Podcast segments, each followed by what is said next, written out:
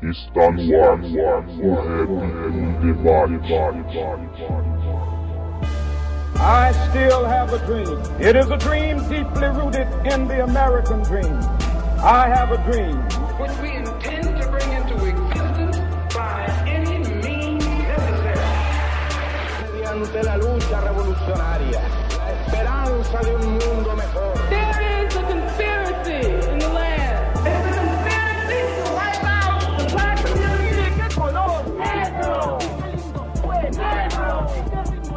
Salve, salve! Começando mais um programa, o Rap em Debate, mais um episódio pra gente estar falando sobre a importância do hip hop, falar um pouco da história do hip hop e hoje a gente vai falar de novo, trocar ideia a respeito das mulheres no rap, as mulheres no hip hop, a importância que se tem sobre todas elas e de novo pra trocar ideia aqui com a gente, me ajudar nessa conversa aqui, Thiago Augusto, salve, salve, Thiago, tudo bem, irmão? Salve, Alisson. É um prazer estar aí mais uma vez. Salve, salve quem estiver nos ouvindo aí. Tamo junto nesse bate-papo. Da hora. E hoje, Thiago, é, a gente vai conversar sobre Mulheres no Rap, que é um canal do YouTube feito pela Manu das Rimas, é, juntamente com a Leila também, que ajuda ela no projeto. E é um, é um canal que fala sobre as mulheres do hip hop. Tem vários episódios bem didáticos que trazem a história do hip hop, quem que foi que criou, mostra o hip hop de maneira matriarcal. E a gente vai conversar com a produtora, com a pessoa que tá à frente desse projeto aí. Salve, salve, Manu das Rimas, tudo bem?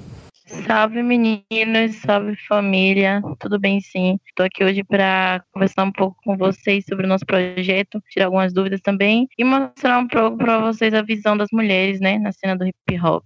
Da hora, Manu. Fica à vontade, seja muito bem-vinda e agradeço você por, por estar presente aqui. Obrigada. Agradeço também a Leila, que também fiz o contato ela fez essa ponte aí pra gente estar tá trocando ideia com você. Bom, Manu, de imediato aqui, né, eu já vou pedir para você se apresentar, assim, da onde que surgiu a Manu das Rimas, quem que é a Manu das Rimas antes de, do nome artístico, como que surgiu no hip hop, como que começou, da onde que você é, fala quem é você, pessoal te conhecer.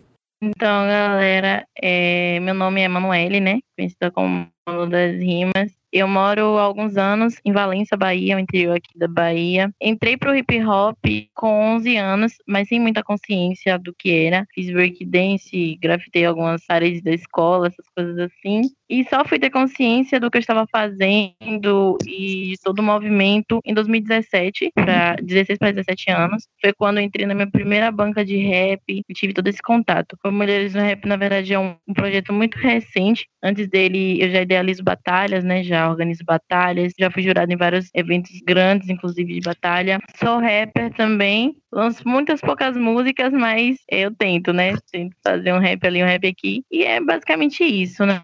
Foi. Eu acho que não teve um, um processo, assim, pra eu entrar no rap, no hip hop. Aconteceu bem naturalmente e eu agradeço por isso. É, mano, é um, é um prazer estar falando contigo. É sempre bom conhecer novas pessoas em regiões diferentes, por todo o Brasil, e poder fazer essa troca e parabenizar também pela sua iniciativa, que fique registrado desde já. Yeah. Queria saber um pouco sobre. Eu, eu acompanhei aqui, vi todos os vídeos que você colocou no, no, seu canal. Achei todos eles muito didáticos, com uma produção bem feita. É excelente, eu adorei. Queria saber um pouco como foi para você esse despertar de consciência. É, como você disse, né? Começou fazer praticando hip hop, mas ainda não tinha essa consciência. Como foi esse despertar da consciência, principalmente com as relações associadas a, a, machismo e feminismo e a própria questão da, das mulheres dentro do hip hop. Como que foi essa tomada de consciência? Então, Thiago, é, primeiramente é um prazer também estar falando com você, né? É, faço das suas palavras as minhas. Sobre essa questão de consciência, como eu falei, foi uma questão, é, foi tudo muito natural para mim. E eu acho que a questão de você ter consciência e pegar maturidade, entender como é todos os processos, tanto de importância do hip hop, da cultura, seu lugar naquela cultura e quando envolve questões de dificuldade por ser mulher, por ser preta, tudo isso é vivência. É, quando eu comecei a organizar a batalha, eu, eu organizava com o intuito de criar um público de rap na minha cidade para ouvir a minha banca. Então, eu não tive muita. Não era muito uma noção de, tipo assim, vou criar um movimento para isso, para aquilo, não. Eu, eu tava pensando em algo para mim, para minha banca, né? Então, foi uma coisa muito assim, não entendia nada de batalha, nada de rap. Eu via, era ouvinte, mas não entendia. E é muito de vivência mesmo, de quebrar muita cara. Essa questão de ser mulher e sentir as dificuldades e sentir que para mim era diferente quando eu estava ali falando, quando era um cara falando, quando eu estava organizando, quando era um cara organizando. É, eu sempre boto isso muito como exemplo, porque eu senti muito o peso e a diferença quando era eu na frente e quando era um amigo, um brother, alguém que me ajudava na organização que estava à frente, os olhares e todas as coisas que vêm em conjunto. Foi muito a vivência mesmo. Eu comecei a perceber esses, esses sentimentos e fui procurar saber o porquê que comigo era diferente. Será que o problema estava mesmo em mim? Era a forma com que eu me comunicava? Era a forma com que eu agia? O que, é que estava errado? E com o tempo eu fui vendo que, na verdade, todo um problema social, né? O fato de ser mulher, ser uma mulher negra, dificulta muito mais o nosso processo em qualquer coisa da vida. E é muito triste saber que isso acontece no hip hop, porque como a gente disse nos vídeos, o hip hop ele tem sim um peso matriarcal, porque partiu de,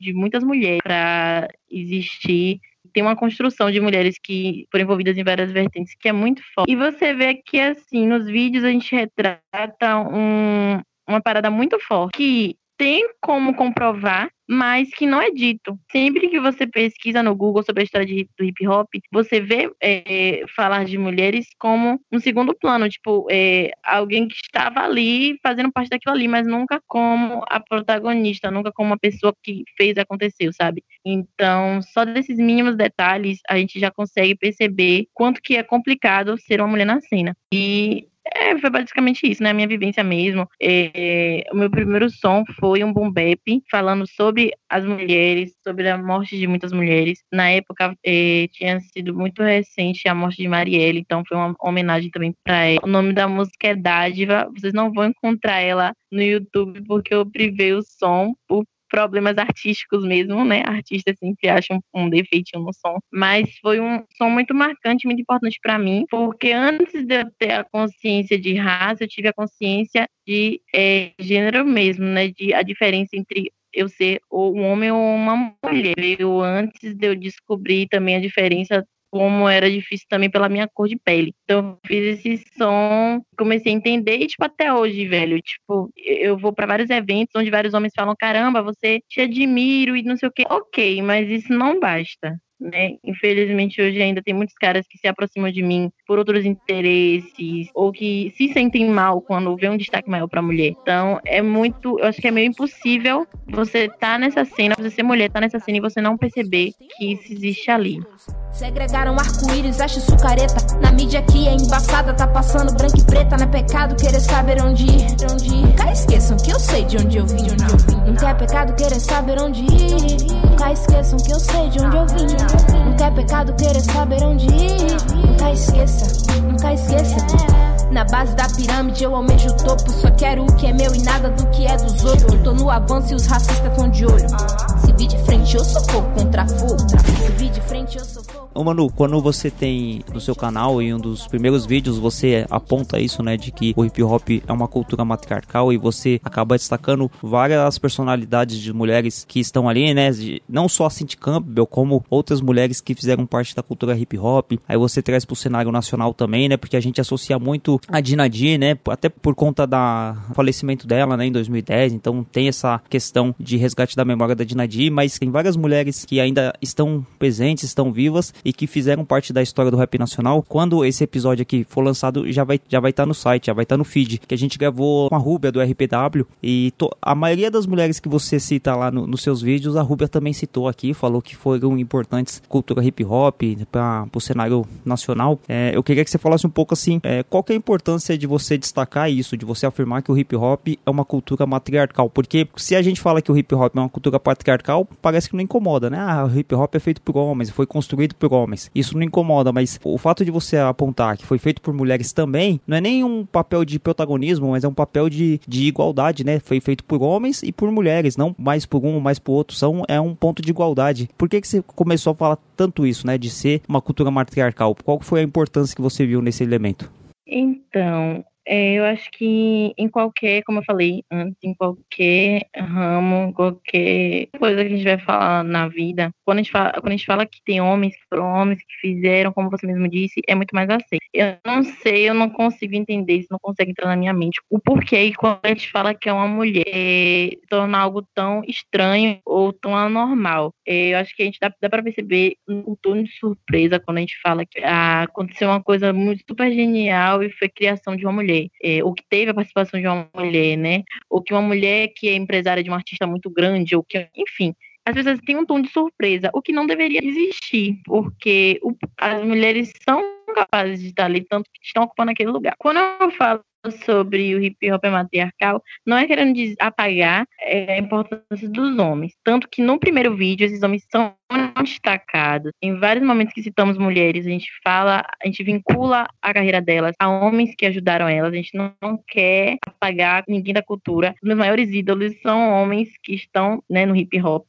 Mas é importante a gente é, apertar sempre nessa tecla para que a gente entenda o porquê que a gente merece estar naquele espaço. Eu acho que ainda existe muito aquele negócio de que hip hop é para homem, né? Que o rap é para os caras, que tanto que quando eles falam sobre eh, mulheres que fazem rap, eles falam rap feminino. É como se estivesse criando outra categoria para mulheres. E até eu mesmo falava assim, e eu aprendi com uma amiga minha, ela chegou para mim e conversou que não existe isso de rap feminino, existe o rap. Existe homens que fazem rap, mulheres que fazem rap, existe MC. MC é unissex, MC mestre de cerimônia, não importa se você é homem ou se é mulher. Então, quando eu toco nessa tecla, quando todas nós tocamos nessa tecla, não é para dizer que a gente quer o lugar de ninguém, é que a gente quer o nosso espaço que infelizmente não é dado, sabe? Tipo, tem a maioria daquelas mulheres ali não conseguem sobreviver apenas de rap. Eu, eu entrevistei é, as meninas do da Atitude Feminina, entrevistei Unicá e muitas outras mulheres, mulheres que ao meu redor que fazem rap, que não conseguem sobreviver disso. Por quê? É falta de talento? Não é. É falta de trabalho? Não é. É falta de reconhecimento. E quando a gente consegue alguma coisa, é com muita dificuldade, é muitos problemas que acontecem na cena, nos shows, nas casas de shows, é, em contatos com empresários, que, que infelizmente rola muita babaquice então,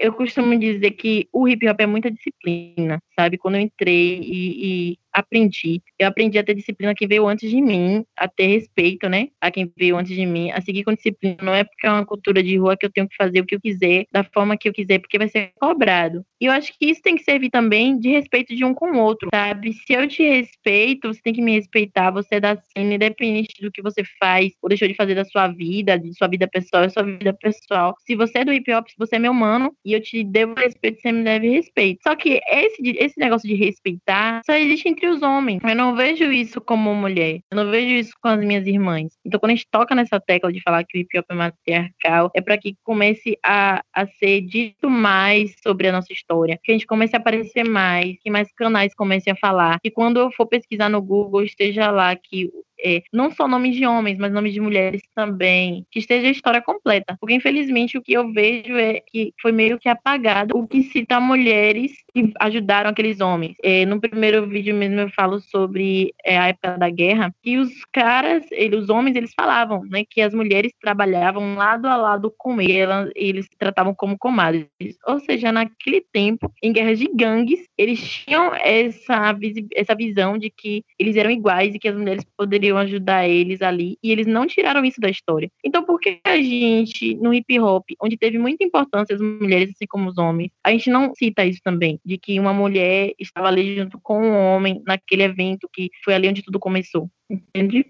Então, interessante também você falar essa questão da, do hip hop ser matriarcal, porque a única vez que eu vi uma discussão, começando uma discussão dessa, acho que nem era uma temática, era, foi, um, foi um comentário, foi numa entrevista, meio que uma palestra, assim, um vídeo do KRS On, que é o KRS On, né? Que isso aqui é escrito. E ele fala, e ele, em um comentário, ele simplesmente comenta, não, hip hop também é matriarcal. Aí ele vai lembrar das letras no sentido, primeira coisa que ele vai lembrar é das mães, como que as mães são lembradas nas letras de rap e tal, né, essa questão do respeito, sempre ver a mãe como a rainha, pá. E também traz a, a Cindy Campbell, traz algumas outras mulheres apagadas, mas isso passou, assim, despercebido em toda entrevista que é de, tipo, 40 minutos, assim, ele, durante dois minutos ele fala sobre isso. E nunca mais vi falando sobre isso. Mas mesmo assim, durante essa entrevista, eu ainda senti o, exatamente o que você falou. Parecia que era ainda estava no plano de fundo, não era as mulheres ainda no discurso dele, ainda não eram protagonistas ainda da forma como que você reivindica. Então, essa forma com que você reivindica, para mim, assim, é uma coisa é, muito imponente. E isso me leva para minha pergunta, para a pergunta que eu vou te imponente que eu falo assim, importante, né? É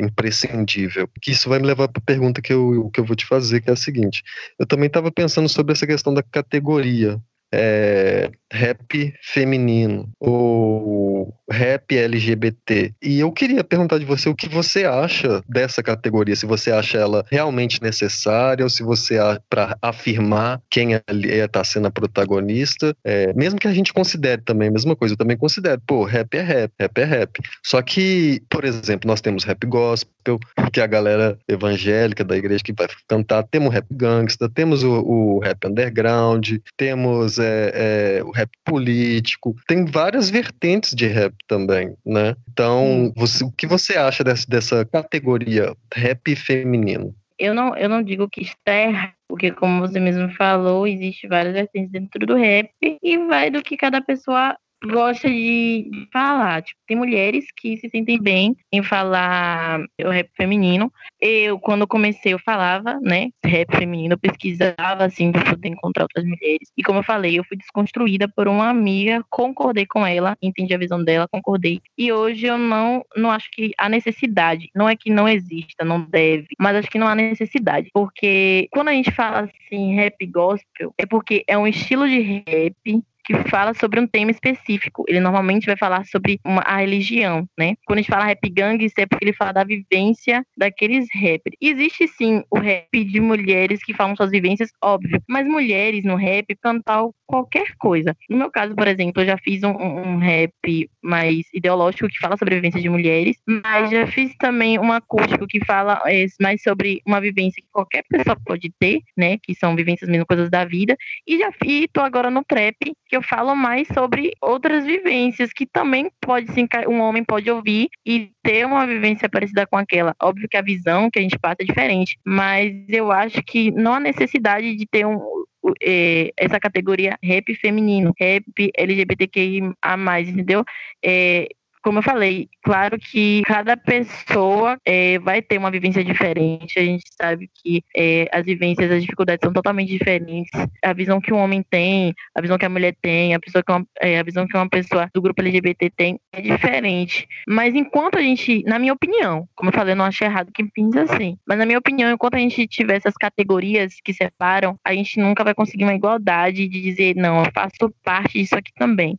Por que, que eu tenho que criar o rap feminino pra fazer parte do rap, sabe? É, tem um break feminino também, tem um grafite feminino, tem, sabe? Tipo, é uma discussão assim então, como eu falei, eu não acho errado. Respeito muito quem fala dessa forma. Eu não costumo corrigir as pessoas de quando ela fala, ah, eu vou ver um rap feminino. Eu não costumo chegar nela e dizer, ah, você tá errado. Não. A pessoa tá falando, eu entendi que, o que ela quis dizer, entendeu? Ela não falou de uma forma ofensiva, ela não falou de uma forma para é, diminuir a gente. Mas na minha cabeça, na minha concepção, eu acho que não deveria ter. Tanto que a nossa página poderia ser, né? É, feminino. Mas olha o sentido de falar mulheres no rap, como que muda. São mulheres que estão no rap, estão a mesma cultura que vocês, sabe? Mas são mulheres que estão ali buscando o espaço delas. Agora eu tô chata, super charmosa, pra que não pulsa um rockstar. Pro boi tem lei, tem toca, tem um love stock de São Jorge pra gastar. Eu já te disse que eu tenho talento. E você pela saco não tenho por cento. Eu de na madruga virar teu tormento. Escrever toda hora virou passatempo. Pois o meu sonho agora é comprar de low. A passagem mais cara e partir pra Moscou. Tá o dedo do meio pra quem duvidou. Ninguém passou no corre que a gente passou. Só falo que eu tô bem.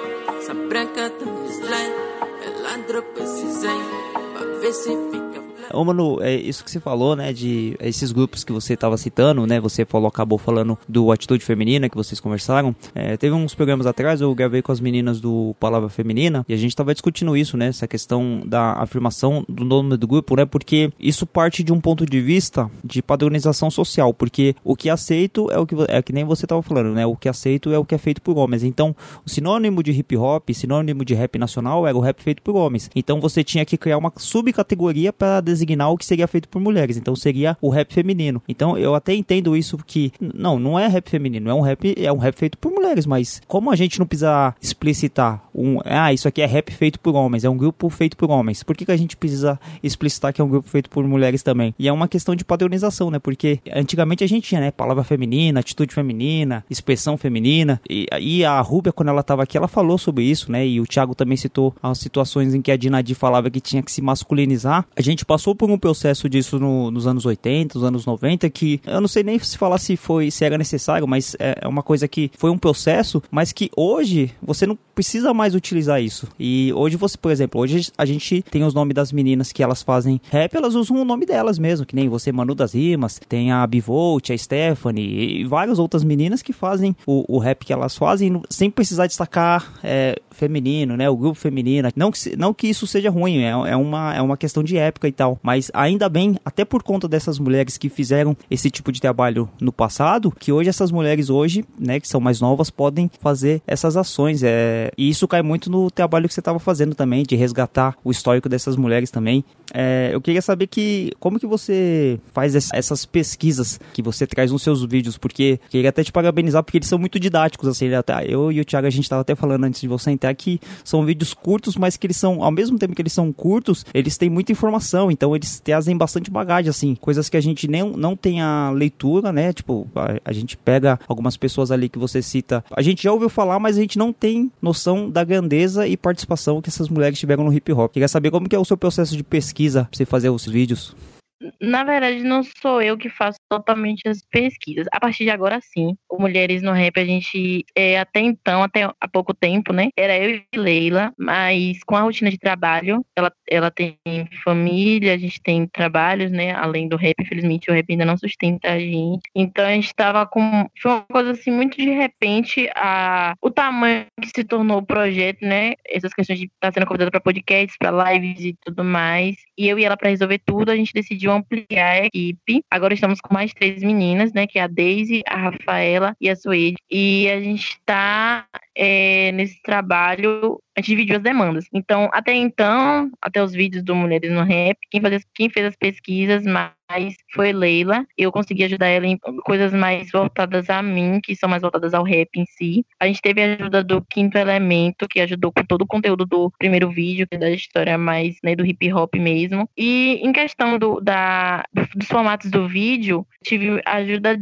na edição de Vitor, Vitor Carvalho, é, ele que fez toda a edição dos vídeos. E a gente tentou So colocar exatamente o que você falou, né? Ser um vídeo mais didático. Eu fiz todos os roteiros muito próximo a gravar. Eu normalmente leio e tento entender e depois eu faço uns roteiros com palavras-chave ou frases-chave para ser o máximo natural possível. E eu tentei seguir vídeos que eu curto, por exemplo, o canal do Castanhari, não sei se vocês conhecem, que ele fala sobre vários assuntos. É um canal que me cativa muito. Ele faz vídeos enormes, mas eu vejo tudo e eu aprendi muito mais com ele do que estudando e tudo mais. Então eu tentei seguir esse, esse formato para que as pessoas assistissem o vídeo até o final, porque eu sei que quando a gente vai falar sobre história, é muito difícil cativar a pessoa para que ela assista, principalmente quando é um conteúdo que talvez nem todo mundo se interesse. E era um conteúdo que eu quero que as pessoas vejam. Tinha muita coisa que a gente descobriu que eu e Leila não sabia, mesmo a gente sendo mulheres e tão ativa na produção e no rap, a gente se surpreendeu com muita coisa. E eu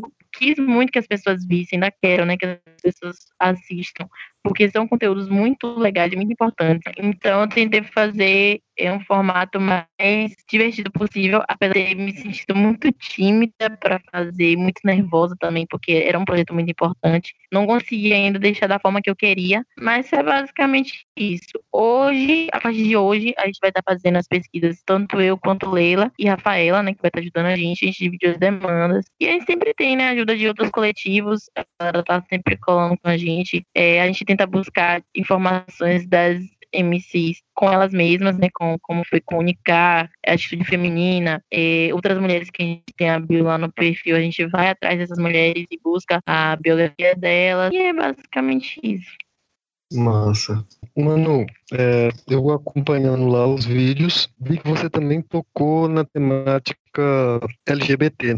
É, gostaria de também saber como que foi para você, é, primeiramente, como que esse tema tornou-se importante dentro das, das, suas pautas e como que foi também o processo de pesquisa, de reconhecimento de, dessa temática, dessa realidade e queria saber o que, que você acha de, desse movimento do diversidade, diversificação de discursos dentro do rap, porque também é muito comum a gente ver bastante resistência, né? Se com as mulheres já vê, a gente costuma já ver muita resistência quando a gente fala da, da galera LGBT, visivelmente a resistência também é muito alta, sabe? Então eu queria saber, saber também de você, como que foi para você o processo de, de pesquisa e o que, que você acha desse discurso dentro do movimento hip hop? Primeiro, eu vou explicar para vocês como que essa pauta entrou nos nossos vídeos. Eu, tanto eu quanto Leila, acreditamos que trans e travestis, enfim, são mulheres também, não deixam de ser mulheres. Essa, essa concepção que as pessoas falam de que não são mulheres, isso não existe, elas são mulheres sim. E se eu, como é, mulher, estou aqui, mereço esse espaço, elas também merecem. E o Corre das Manas são muito barril. É, se pra gente, como você mesmo falou, se pra gente é difícil pra elas mais ainda. Quando Leila falou comigo, né, sobre a gente colocar elas também, foi muito complicado em questão de achar conteúdos. Tanto que elas não têm um vídeo apenas para elas, porque o, conteúdo foi muito pouco. É, foi muito complicado achar e, e, enfim, também tivemos muito pouco tempo, né? Eu, eu quero muito ainda poder ter um, um, um vídeo apenas específico para esse grupo. É, uma das integrantes atuais né, do Mulheres no Rap, a Suede, ela faz parte do então a gente vai ter essa facilidade de poder ver a visão de uma pessoa que realmente tem aquela vivência. Eu acho isso muito importante, porque eu falei ali, mas eu não estou na pele delas, eu não sei é, como realmente é a vivência, né? E não pude falar também por categoria de é, rap, trap, batalhas, enfim. Essa questão de pesquisas foi muito barril, muito complicado. E eu achei legal colocar não só mulheres trans e travestis, mas inclui todo o grupo LGBT, porque o grupo LGBT só vai ter uma história deles no hip hop quando aparecer mais alguém que vai fale, vamos criar um projeto para isso. E às vezes não é, não é bom esperar pelos outros, sabe? Porque isso pode não acontecer. E quando acontecer, pode ser muito complicado. Então, se eu já estou aqui e tenho a oportunidade de ajudar outra pessoa, de ajudar, ajudar outros grupos, de incluir esses grupos, estão na mesma margem que a gente, porque também são desvalorizados, desmerecidos e se tornando muito fortes em questão de ter muitas é, pessoas do grupo que fazem o rap, que estão inseridas, mas ao mesmo tempo muito enfraquecidos por não terem a oportunidade, por ter muito preconceito. Então acho que não, não custa nada para mim principalmente comparando assim entre mulheres e mulheres que estão no grupo LGBTQI, é, a gente tem privilégios, né? Se eu sou uma mulher hétero, eu vou ter muito mais privilégio do que uma mulher bi, do que uma mulher trans. Então, se eu tô nessa zona de privilégio em questão de, desses grupos, não custa nada que eu inclua elas nisso. Eu espero muito que o grupo, pessoas do grupo venham se inspirar na gente e possa fazer até um canal apenas sobre esse assunto, acho que seria muito interessante. Mas enquanto isso não acontece, a gente quer sempre estar incluindo elas nos trabalhos e quem sabe futuramente fazer um projeto focado nisso. Da hora isso que você falou, mano, porque é, parte muito do, do princípio de que a, você a gente está falando durante todo esse tempo de que o hip hop tem a questão do machismo, o hip hop tem a questão do protagonismo até forçado por parte dos homens. E quando o Thiago falou sobre essa dificuldade, esse estranhamento que se tem referente ao hip hop e tratar de temas LGBT, isso parte muito do ponto de vista do passado, né? De pessoas que faziam é, rap e a gente tem várias letras que tem conteúdos homofóbicos, né? Transfóbicos dentro das letras de rap, dá pra gente listar um monte aí. E partindo daquilo que você falou sobre se, é, se entender como mulher, como uma mulher negra, né? Entender as questões de gênero, de, de raça, de classe. O cara que fazia o rap lá nos anos 90, ele falava sobre as opressões é, sociais, as, as mazelas, ele de repente ele não, não consegue perceber hoje, quando ele, faz, ele tem um tipo de preconceito contra esses grupos LGBTs que estão aparecendo na cena, ele não entende que são grupos que sofreram as mesmas coisas que ele, sofrem dos males sociais, sofrem das exclusões, das opressões, só que ele acha que porque o cara tem uma orientação sexual diferente, ele tá errado, então ele não pode pertencer ao rap. Então, esse obstáculo que se, se impõe às mulheres, se expõe também às pessoas LGBT, isso, isso é muito louco, né? Então, o, o fato de você trazer pro, pro debate é, a questão LGBT atrelado à questão do, do rap feito por mulheres, acho que é muito importante. É, a, gente já teve algumas participações aqui, né? Teve a Rosa Luz, que já participou, o Arthur Venturi Fassen, ele participa aqui também de vez em quando, ele tem uma, uma pesquisa a respeito disso no site Bocada Forte, e é uma coisa que a gente sempre tá trazendo aqui, né? Por mais que não seja, que nem você falou, né? Não seja uma coisa tão vasta, aliás, não sei nem se não é vasta, acho que não, acho que tem essa questão do apagamento, de não ser, não aparecer pra gente, né? Por conta do que aparece é o que é, é uma estranha, o rap feito por homens. Então acho da hora essa questão de você trazer o debate e eu queria saber se é, quando você vai trazer esse debate, como que é a aceitação das pessoas que, que observam o seu trabalho? Há, há um estranhamento também ou as pessoas aceitam de boa? Então, sobre o Mulheres no Rap, a gente ainda não, não sentiu nada sobre, enfim, nenhum tipo de, de crítica ou algo que, sabe?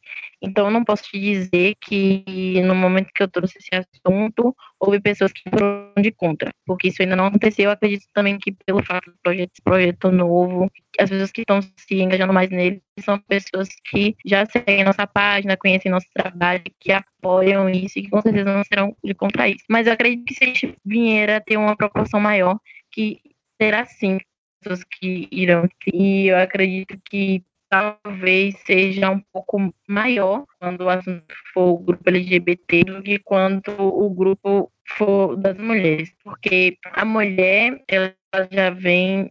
Um exemplo aqui, quando eu fiz as pesquisas, eu não encontrei muitas, muitas, muitas pessoas do grupo LGBT que fossem muito antigas, sabe? Que estão desde a época do começo. A mulher, ela, a gente já tem algumas referências, né? Como você mesmo falou, a gente tem a Nadir, enfim, várias mulheres que, é, por mais que não tenham ainda seu reconhecimento, mas que em algum momento alguém do rap você ouviu falar de uma delas. Quando se trata do grupo LGBT, é uma coisa que para as pessoas é muito novo. Então, quando a gente tem um cara, como você mesmo falou, falou que, ok, ele fez rap é, no passado e ele passou por várias tudo mais, é, agora ele pode estar tentando entender que a mulher também merece espaço, mas para ele não vai ser normal ter alguém no grupo LGBT ali. Que até na questão de fazer rap, as pessoas colocam padrão, né? Se você vai fazer rap, tem que falar sobre isso aqui. E não tem como isso acontecer, porque cada pessoa vivência. Eu, como mulher, em algum momento eu vou falar as coisas que eu passo, em algum momento eu vou querer ser, ter um estilo muito mais é, feminino, e as pessoas vão vão apontar isso, porque para eles não é normal, como você falou sobre a questão de masculinizar para poder estar tá ali, isso existe até hoje. E eu sinto isso, sendo que eu gosto de me vestir assim, né? Eu gosto de camisa larga, eu gosto de roupas mais largas, eu tinha o um cabelo um lado do cabelo raspado. Mas quando as pessoas me viam, elas também já me viam como é, uma, uma, menina que é, é lésbica, mesmo que eu fosse, eu acho que tipo, isso, ninguém deveria procurar saber isso primeiro. Deveriam me ouvir primeiro, para depois saber se eu quero contar ou não por que, que eu me visto assim. Mas as pessoas estão muito atreladas a isso. Então, quando eles veem um do grupo LGBT, eu acho que eles já olham como uma brincadeira, né? Eles não conseguem levar a sério. Isso é ridículo, porque eu escuto pessoas do grupo LGBT não só no rap, até porque eu escuto muitos outros estilos musicais mais do que rap, e são artistas incríveis, tanto em musicalidade quanto em conteúdo. Então, acredito que vai vir muitas críticas. É, eu estou, não vou dizer que eu estou preparada para receber, mas estou preparada para responder. Se caso vier, não vou ficar calada. Acredito que Leila não e uma das, meninas não. E é isso, né? A gente vai ter que. É uma questão que a gente vai ter que sempre é, bater de frente, porque está muito enraizado. Dinheiro na mão das bichas preta é meu conceito. Não legítimo o teu problema é de classe. Se ligar no açoite, a pele preta é a que nunca bate. Mesmo com grana, sua lata é o traste. Segurança ladra, então aqui a raça invade. Ligue sua mente pra não Então, mano, tem mais uma questão que eu achei bem massa. Quando a gente pega seu, o canal aqui vai assistir, é, não dá a impressão que tem todo esse trabalho e tem tanta gente envolvida, né? Dá a impressão que você é uma youtuber e você, você mesmo faz tudo, mas não. Você disse aí que tem uma galera, não vou dizer uma equipe, tem uma galera que te ajuda e que te fortalece. Era sobre isso que eu queria que você falasse um pouco. Porque, assim, não se vence só, né? Considerando que a gente sempre precisa, né? É, principalmente na periferia, a gente sempre tá com alguém junto, nos fortalecendo, seja um movimento social, ou uma ONG, ou um grupo de rap, um coletivo. Gostaria de saber aí, na sua vida e, nesse, e, no- e no Mulheres do Rap, gostaria de saber é, quem está por trás, junto com você, te fortalecendo nessa corrida, quais grupos, pessoas. Da mesma forma que o corre no hip hop é coletivo, ele também é muito individual em questão de solidão. Por quê? Vamos falar em partes. Primeiro que em questão coletiva, eu não vou conseguir citar todo mundo, porque ainda bem é muitas pessoas, sabe? Graças a Deus são muitas pessoas, pessoas de fora, pessoas de, de outras cidades, pessoas aqui do meu interior, amigos próximos que me apoiam. Minha família, apesar de não serem tão a favor por terem uma mente pouco fechada, mas tive apoio também nas pessoas em questão de compartilhamento do vídeo, principalmente das mulheres no rap. É, em questão das mulheres no rap, sempre foi eu e Leila, né, como eu disse. É, na questão da produção aqui, foi meio que amigos mesmo que galho. Eu ia gravar tudo só, eu tinha um celular um pouco mais eh, barreado em questão de ter uma câmera boa pra gravar. E tinha um amigo meu que tava pra vir passar uns dias na minha cidade, ele mora na ilha. Eu falei, pô, velho, você quer passar uns dias aqui em casa? E ele chegou. Quando ele chegou, ele me apareceu com o iPhone dele, né? Eu falei, pô, bicha, vamos juntar o útil ao agradável. Você tá com iPhone, uma câmera boa. Eu tô precisando gravar uns vídeos. E aí? Ele super tocou na mesma hora. A gente acordou. Eu trabalho das 8 da manhã às 8 da noite, às vezes tem demais. Mas nesses dias a gente acordou todos os dias, 6, 7 horas da manhã, às vezes até 5, pra gravar de manhã cedo, quando não tivesse zoado aqui, porque a minha rua às vezes eh, tem muito movimento por ter alguns comércios aqui. Então a gente acordava de manhã cedo pra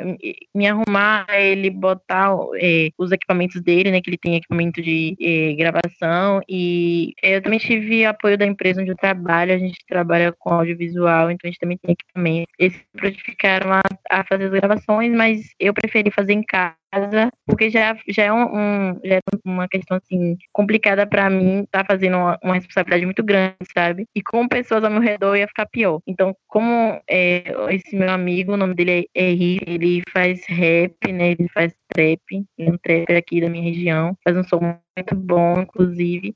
E como ele já é uma pessoa que tá comigo desde cedo, a gente já participou de duas bancas de rap junto. Eu ajudo ele em questão de assessorar ele, então é uma pessoa que eu tenho intimidade, então foi super tranquilo. Tive apoio de um vizinho meu, Luizinho, que ele também faz parte do hip hop, ele desde novo é, do breakdance. Então eu tive apoio dele também para estar aqui me auxiliando, às vezes opinando, falando, é, às vezes dando apoio mesmo, moral, que eu acho que isso é muito importante. Na questão das edições, teve Vitor, que é uma pessoa muito importante para mim nesse processo, porque ele ele estava comigo quando eu entrei para mulheres no rap, e ele me apoiou muito, ele se prontificou a ajudar em tudo, a me explicar como iria gravar, como iria ser feito, a pegar os vídeos e mesmo com o tempo corrido dele, ele editou tudo. E tive o apoio de Leila, né, claro, sempre a gente tornou muito amiga. É, como eu falei, é um corre coletivo e individual. Individual porque a gente tem uma vida além disso. Por mais que a gente tenha pessoas com que a gente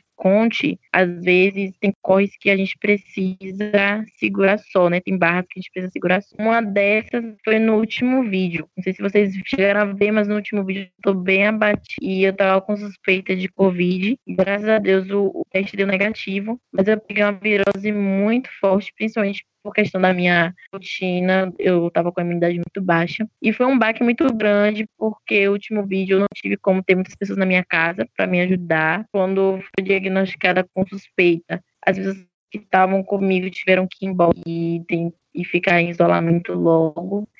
Então foi meio que, ao mesmo tempo que eu tava num momento muito legal, muito bom para mim, de estar tá gravando, de estar numa rotina que eu gostava, de repente tudo desabou. E aí é quando eu falo sobre um corre individual, de que é um momento onde eu tava só, por mais que eu pudesse ligar pros meus amigos e tudo mais, mas era um momento que eu tinha que encarar sozinha, que eu tinha que me erguer sozinha, sabe? Então, não só nessa situação, mas em várias situações no hip hop, no, na, na, nossa caminhada, a gente tem esses dois caminhos. Tem o individual, que às vezes a gente vai, vai se deparar com isso, e o coletivo. São muitas pessoas que eu, que eu digo assim, que fazem parte da, de quem eu sou. Tem o pessoal do terceiro round, que Vitor faz parte, tem o Coscar, tem Piedra, que para mim é a maior referência de produção cultural, é uma mulher muito forte, tem o Léo e outras mais. Se eu for falar de todo mundo aqui, tem a galera da minha cidade, a minha banca, que a gente tá é, deixando de ser banca para ser um selo, que é a Plug, daqui da minha cidade também outras bancas aqui, que por mais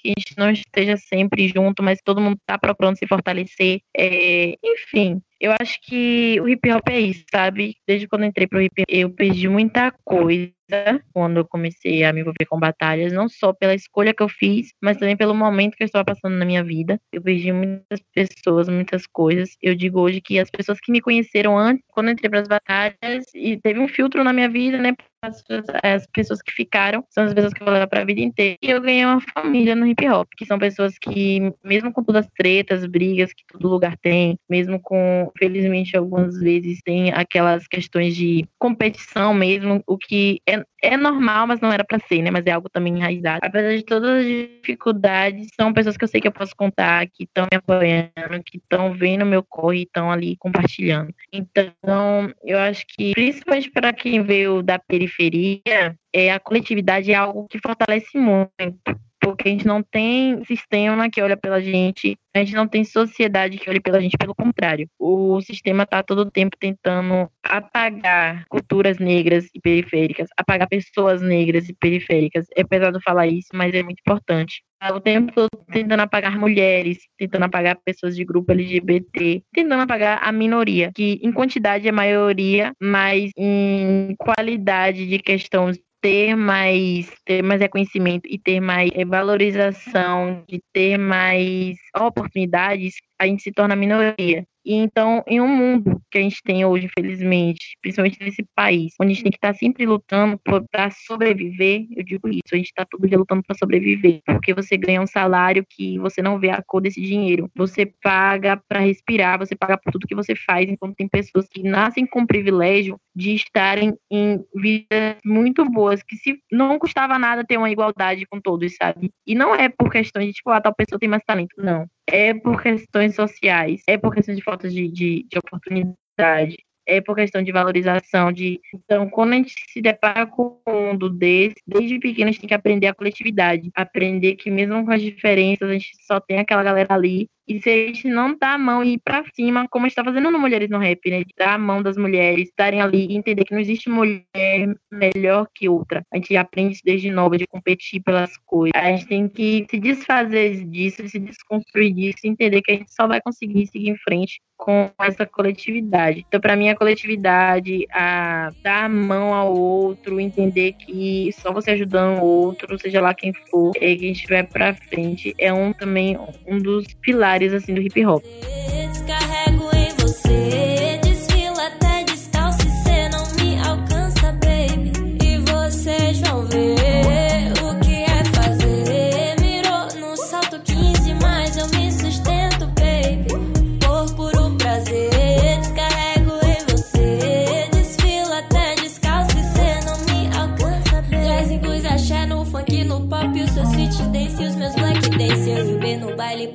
O baile pra depois do baile sequência.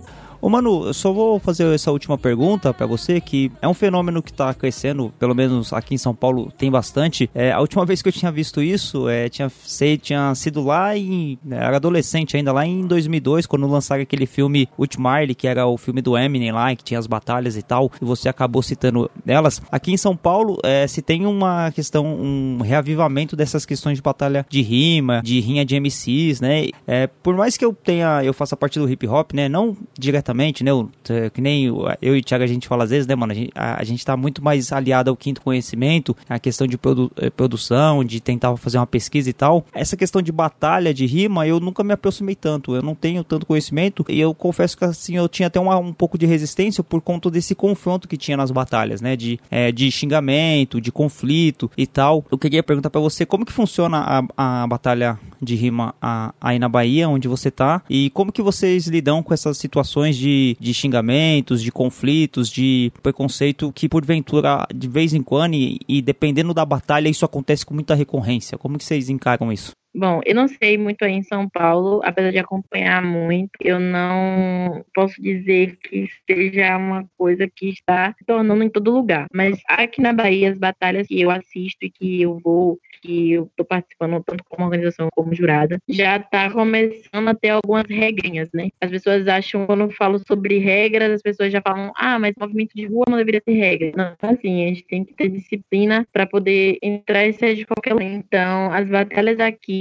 elas têm algumas regrinhas, principalmente a batalha que organiza. A gente não tolera nenhum tipo de preconceito, a gente não tolera preconceito tanto com grupos LGBT raça ou para gênero, para qualquer coisa, a gente não tolera. Mesmo que não seja diretamente para a pessoa, mas se você falou uma frase machista, a gente é, julga muito isso. Normalmente existe algumas punições como desclassificação. Quando a gente vê que foi algo que, infelizmente, acabou saindo da pessoa por ser um costume mesmo, né? Infelizmente, se algo muito enraizado, a gente para, conversa, chama atenção. E tem dado muito certo. As batalhas aqui, desde o início, tem essa regra e a cada dia mais as pessoas estão se desconstruindo disso. E quando vem outras pessoas fazendo, chamam atenção as regras são basicamente quase todas as batalhas. E daqui da Bahia, que eu conheço. Existe a batalha de sangue, né? São as batalhas do confronto, que rola os xingamentos. Aqui na minha cidade, a gente evita porque é, nossa batalha acontece numa praça principal da cidade. Já é muito difícil existir ali. A gente tem muitos problemas de pessoas que querem tirar a gente dali. Então, se eu permito que dois MCs que estão ali com dois mic na mão, sendo referência para vários moleques, falar merda, eu sendo muito irresponsável, porque eu tô influenciando muita criança criança que tá naquela praça, eu tô desrespeitando muita família que tá naquele lugar. É um local público, é, mas a gente tem que respeitar as pessoas, até porque, da mesma forma que a gente tem o livre-arbítrio de estar tá ali, aquelas pessoas também têm o direito delas de não ouvir qualquer coisa. Tem muitas pessoas que resistem a isso, que falam, ah, mas que besteira. Mas é uma parada que a gente ainda coloca como regra aqui. Mas em outros lugares existe a batalha de sangue. Eu curto, eu assisto, eu vou, mas não tolero coisas preconceituosas. Se você falou uma coisa preconceituosa, seja seja meu amigo, seja quem for, eu como jurada, você não vai ter meu voto, eu como público, você não vai ter meu grito, eu como uma, como uma apresentadora, vou chegar na organização, vou perguntar se eu pedir desclassificar, porque preconceito é crime independente de qual ocasião você está fazendo, né? Porque é batalha que você tem aqui fazer isso com o outro. Minha opinião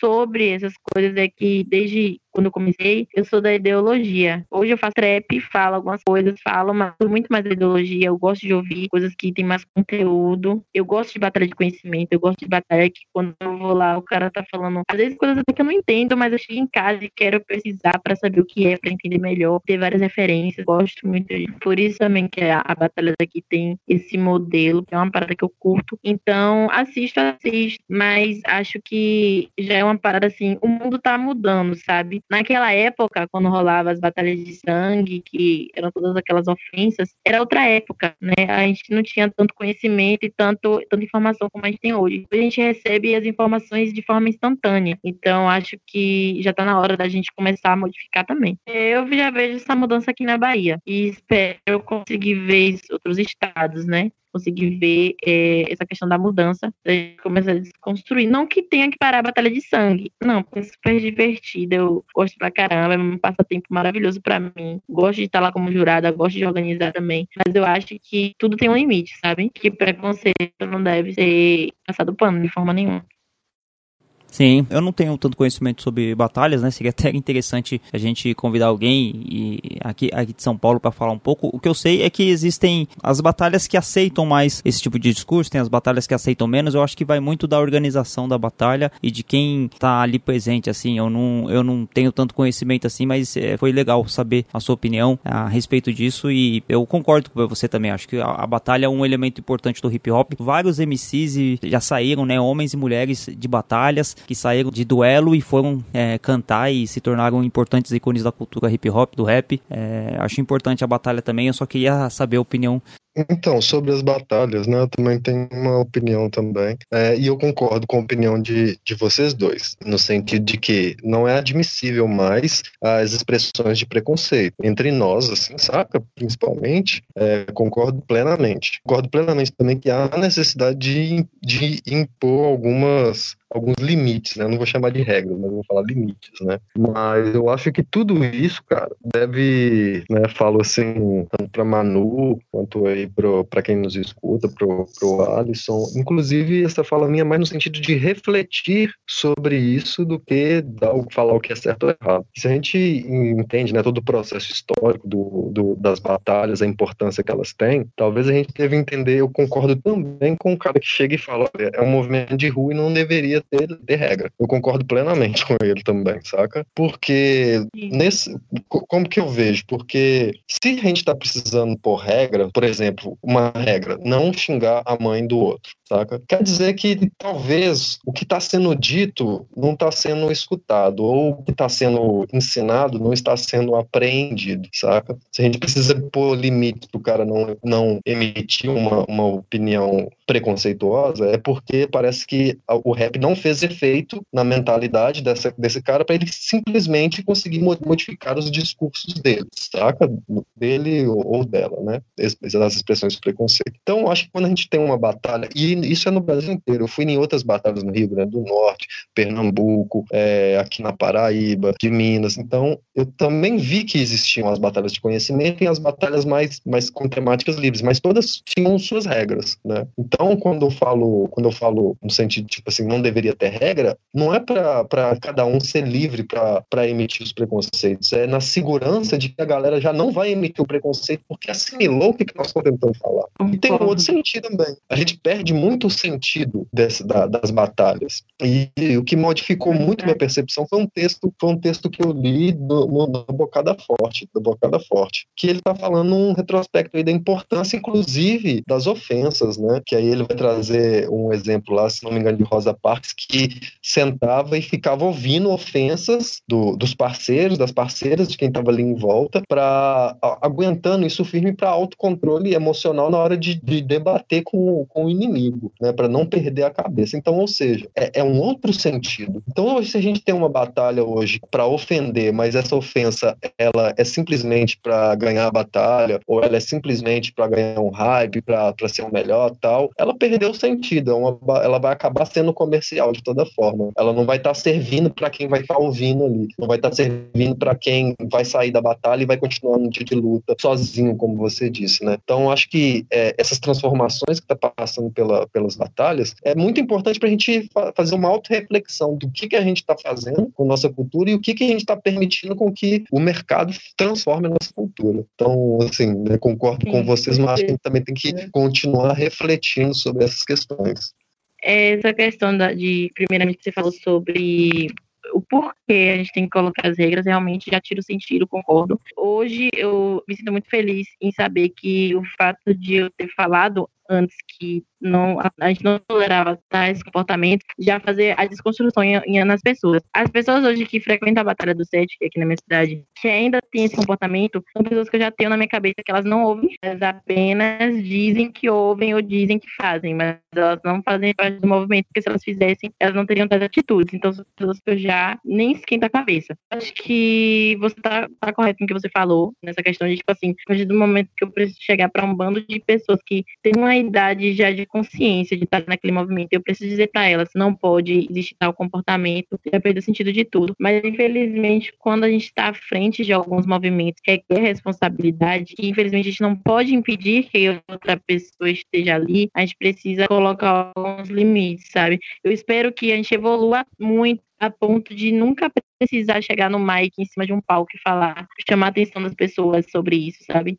Eu realmente tenho muita esperança sobre isso. Eu acho que, e quando eu falo sobre a gente está evoluindo é nessa questão de uma evolução de melhorar algumas situações. Em questão do, do, das ofensas, como eu falei, eu gosto, eu. Não é o meu estilo de rimar, porque eu não sei muito ofender as pessoas. Eu pego ar, fico super nervosa e não vou saber responder, tá ligado? Mas eu gosto de assistir. Eu acho que sim, que elas são necessárias. E acho que sim, que é muito importante a gente refletir sobre essa questão da comercializando o nosso movimento. Não que a gente não deva ganhar dinheiro em cima do que a gente faz. Não é isso. É uhum. arte, é o nosso trabalho. Vocês precisam receber por esse trabalho que estão fazendo aqui. Eu preciso receber. Eu acho massa quando a batalha consegue se sustentar. Infelizmente, aqui a gente ainda não consegue, mas é um, é um trabalho que a gente tenta fazer de vender camisas, de vender coisas com a marca, para que a gente consiga dar uma premiação legal, para a gente conseguir comprar um instrumento legal. Mas infelizmente a gente sabe que há pessoas maiores que tentam pegar aquele movimento e usufruir daquilo, né? É, acabar usando aquele movimento e aquelas pessoas para poder é, ganhar em cima de uma cultura que na maioria das vezes nem é dessas pessoas. Então acho que essa reflexão foi muito importante. Eles só parecem micareta pra dar nosso futuro na mão desses picareta. Muita treta. Acorda povo, o bagulho tá louco, vamos aprender ser rancoroso. Não merece muito mais que só gordita. Cheia de Deus e consumir, se entregar ou se matar, cansei de desistir. Quero lutar, o povo preto tem sofrido, tem sangrado. Chega de braços cruzados, rap é só preto, tem voz, não vai mais ficar calado. Nego tá cansado de ser caçado, nego tá cansado. Nós tá cansado de o alvo. Quantas vezes você precisa entrar e sair pra perceber que essa vida não é melhor é pra si? Já ouvi dizer que conheceram o inferno, esquecem que o pior inferno é o interno. Acho que daria pra gente conversar bem mais, mas acho que o, o tempo já tá se esvaindo e a gente vai para as considerações finais e as dicas culturais. Tiago, tem alguma dica cultural aí, mano? Poxa, tem sim. Então, já que pegando, pegando essa temática, né, tem aqui na Paraíba, nós podemos falar aí, eu indico aí o som, não só o som, as poesias da Bianca Manicongo, que é mais conhecida como Bichart. Ela tem um álbum Faces, mas tem outros trabalhos dela aí na rede social dela e também na, no, no YouTube e tal. É, poetiza, é, é uma pessoa assim, fantástica, esculacha, arrasa nas batalhas batalha aqui, manda um som pesado, então é um som que tem que chegar em mais ouvidos. Então fica a dica aí, Bichart. Da hora. O Thiago já tinha me falado da Bichart, da hora mesmo. Acompanho ela lá nas redes sociais, faz poesia, tem umas rimas pesadas, da hora mesmo. Manu, tem alguma dica cultural aí pra gente? Então, galera, é... tenho duas, na verdade. Mulheres no Rap, assistam. A gente vai estar sempre lançando react no nosso canal de mulheres que estão lançando som, biografias, eu também faço som, mas tem uma pessoa muito importante, é uma mulher nordestina, ela é daqui de Salvador, e é uma amiga minha, e ela lançou agora, é, algumas semanas, o som, o som Pandora. O nome dela é Belatriz. Bela atriz. Podem pesquisar. Enfim, o som dela é muito massa. Ela fala muito sobre é, a nossa vivência, principalmente a vivência da mulher baiana, a mulher nordestina, sobre a mulher nessa cena e várias questões. Então, sem falar que o som dela é muito bom, tem um swing muito bom, que é o swing baiano. Ela não deixa de colocar o nosso estilo, o nosso jeito nas músicas. Então, pesquisem e eu espero que vocês gostem. Da hora. Eu vou indicar um documentário que eu assisti esses dias. É, chama. Eu não vou saber pronunciar em inglês, tá na Netflix lá. Mas a tradução é O que aconteceu Nina Simone. Que conta a história da cantora Nina Simone. Acho que o Thiago já deve ter assistido, né, Thiago? Esse documentário. Acho que uma vez eu vi você falando dele. Fantástico. A Nina Simone é uma personalidade, uma mulher negra fantástica que teve batalhas pessoais, batalhas geracionais, é, de época. Teve envolvido com o Partido dos Panteras Negras. Foi, ao mesmo tempo que ela era agraciada, né? A mídia colocava ela lá em cima. Quando ela começava a tocar em questões raciais, questões sociais, é, ela começou a ser boicotada. Enfim, a vida da Nina Simone é um exemplo para todo mundo que é do hip hop, né? É, por mais que ela não cantasse hip hop, é, ela é uma mulher que ela é inspiradora. E bom, acho que vamos para as considerações finais aí. Thiago, mais uma vez aí, agradecer por você ter colado aí comigo, mano, me ajudado aí a conversar com a Manu. Feliz sempre que você cola, que o Jeff cola, da hora. Deixa seu salve final aí, mano. Então, salve, salve, Alisson. Eu te agradeço sempre, mais uma vez, por essa parceria aí, né? Tanto aqui no, no podcast, quanto aí o espaço para a gente poder publicar uns textos e participar com você aí dessas conexões. Mais uma vez também, obrigado, galera que escutou, que acompanha a gente aí. E, mano, Só assim, parabenizar, falar que fiquei muito feliz em ver assim, uma pessoa jovem, assim, mulher, baiana, né, que já carrega várias questões, né, se tratando de Brasil, inclusive estigmatizações, é, na luta, sabe, representando geral, é, tanto as mulheres quanto os homens. É, então, assim, parabéns, siga em frente aí, dependendo da gente, vamos manter o contato aí, né, é, por trás aí desse podcast, vamos manter contato, a gente puder fortalecer essas conexões, vamos continuar fortalecendo, tá? Parabéns, siga em frente, valeu, até a próxima. É, Manu, faço das palavras do Thiago as minhas. Queria te parabenizar pelo trabalho, você, a Leila, o pessoal lá que faz as mulheres no rap. E, enfim, te parabenizar pelo trabalho que você tem feito, pelos vídeos, indicar seus vídeos aí, que são muito didáticos, é, para conhecer sobre o trabalho das mulheres no hip hop. Pelo tempo que você cedeu aqui pra gente, né? Eu sei que você, é, a gente já vinha se falando há um tempo aí, tentando agendar, e você falava sobre as suas correrias, sobre o seu trabalho, que é, a vida de todo trabalhador não é fácil. Imagino que a sua seja seja menos ainda, né, por, por todas as correrias, mas agradecer pelo espaço que você cedeu aí e foi mu muito aprendizado assim pra gente, né, várias coisas que você trouxe de reflexão e que vão pairar no pensamento das pessoas que ouvirem esse episódio aqui. Da hora mesmo, deixa sua consideração final aí. Foi um prazer conversar com vocês, uma experiência muito massa. Conhecer também o projeto de vocês, agora eu vou começar a acompanhar mais, compartilhar por aqui, que, como você mesmo falou, né, o quinto elemento aí do hip hop, o conhecimento, e não adianta a gente estar na cultura se a gente não tem um conhecimento de tudo, né? De onde vem, para onde vai e tudo mais. Então, muito obrigada a todos também que estão é, tirando um tempo do, do dia para poder ouvir a gente. Se você faz rap, se você, é, principalmente se você for mulher, se você faz parte de, da minoria, é, eu queria dizer para vocês que continuem correndo atrás e continuem colando com pessoas que acreditam que correm com vocês, porque só assim que a gente consegue o que a gente quer.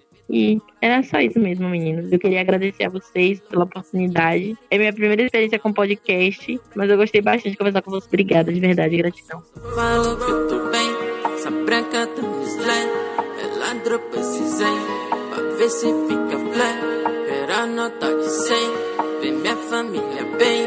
Eu sou dono do game, do game, do game, yeah, yeah. Fumaça solta, eu vivo na onda já faz um. Carros de luxo, notas no bolso, roupa de marca vivo sem roteiro. Eu sei que eles olham para o meu corpo, as minhas tá, tem uma lifestyle. Eu já não ligo pro que cê fala, ganhando notas com meu freestyle. Copos pro alto, fumaça solta, eu vivo na onda já faz um tempo. Carros de luxo, notas no bolso, roupa de marca vivo sem roteiro. Eu sei que eles olham para o meu corpo, as minhas tá, tem uma lifestyle. Eu já não ligo pro que cê fala, ganhando notas com meu freestyle. Só falo que eu tô bem, essa branca offline. El andro precisei. Eh. A veces me plan, pero no está the same. Primer familia bien, eso dono tu game, tu game, tu game, yeah, yeah, yeah.